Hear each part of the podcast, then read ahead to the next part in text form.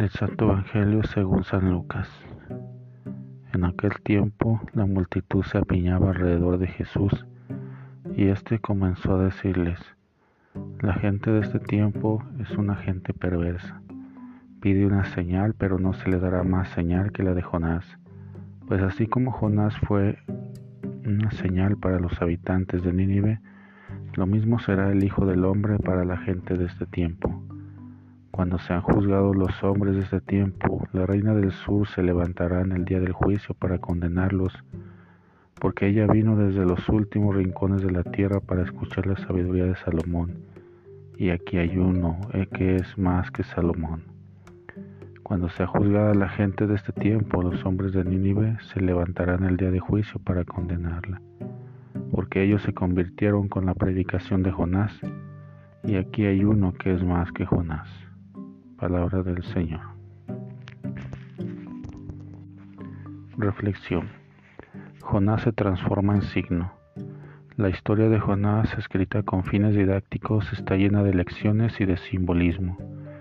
En el Evangelio de hoy, Jesús habla del signo de Jonás para su resurrección.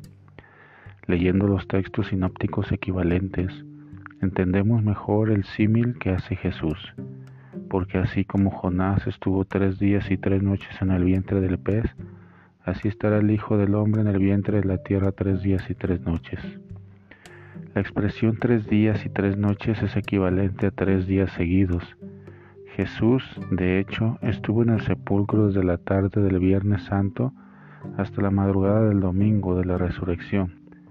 Viernes, sábado y domingo fueron efectivamente tres días seguidos aunque no tres días con sus mañanas y sus noches, como requería una interpretación literal de la expresión tres días y tres noches. Si somos atentos en nuestra vida, podremos descubrir muchos signos que nos rodean y que nos hablan, desde personas, desde acontecimientos, desde circunstancias aparentemente fortuitas, desde frases oídas al azar. A veces decimos espontáneamente, esto es para mí una enseñanza, tal persona es un signo viviente de lo que está pasando, etc.